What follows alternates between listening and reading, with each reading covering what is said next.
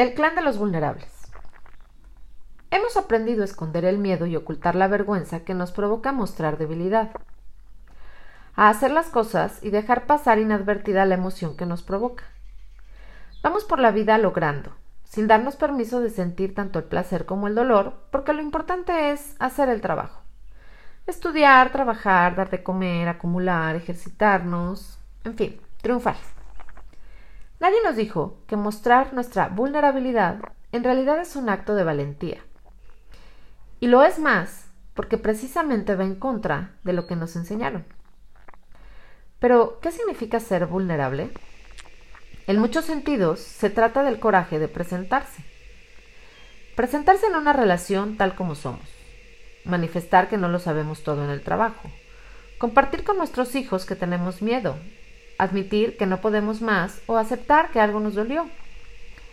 Porque no darnos permiso de mostrarlo podría terminar haciéndonos que nos cuestionemos algunas de estas preguntas. ¿Qué tal si hubiera ido? ¿Y si lo hubiera dicho? ¿Y si hubiera pedido ayuda? En fin, el resultado de no aceptar que somos vulnerables es vivir una vida que no es auténticamente nuestra. Porque si tenemos eh, la necesidad de usar armaduras y máscaras, un día ya ni nosotros mismos sabremos qué hay detrás. Si bien es cierto que no se puede hacer con todo el mundo, en ocasiones no nos mostramos vulnerables ni a nuestro círculo más cercano. Hace más de 15 años me encontraba en una etapa altamente volátil.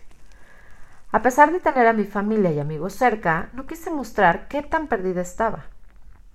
Me hubiera sido de gran ayuda saber que mientras menos quieres hablar o aceptar el miedo y la vergüenza, más se afianza.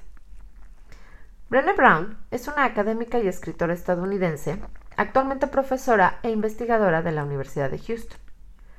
Se ha dedicado a estudiar temas como la vulnerabilidad, el coraje, la vergüenza y la empatía.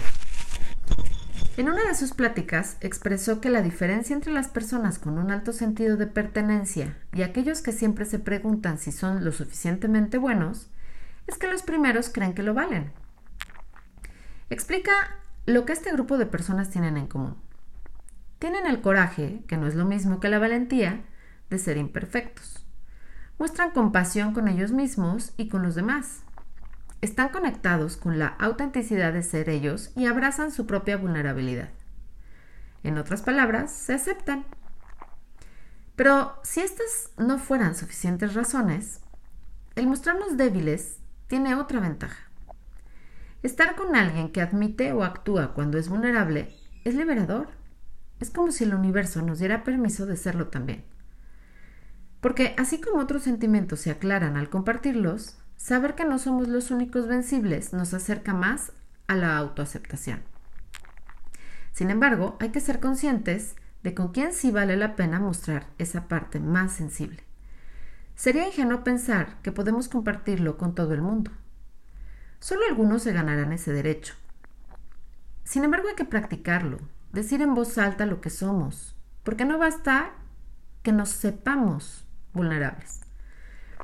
Una cosa es mostrarnos y otra es estar preparados para escuchar lo que no queremos oír. Es decir, habrá quien demuestre desinterés, mientras que otros creerán que nos estamos rompiendo y deben arreglarnos. Quizá no podrán contener las ganas de emitir sus propios juicios. Pero la clave está en encontrarnos unos a otros poco a poco. Al final de cuentas se quedarán los que estén dispuestos a sumarse al proceso, porque para ellos nuestras sombras no son un problema, ya que también aceptan las suyas. Hace tiempo corría. Me fascinaba y pensaba que los corredores debíamos tener un saludo para reconocernos fuera de las pistas. Así podríamos entender tantas cosas sin siquiera cruzar palabra.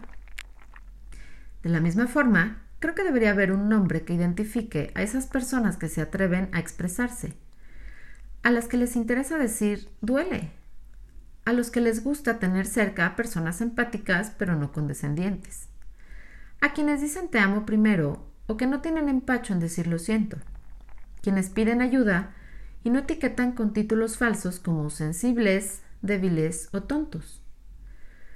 Urge encontrarnos. Y luego abrir las puertas y ventanas para los que todavía no quieren o no pueden unirse.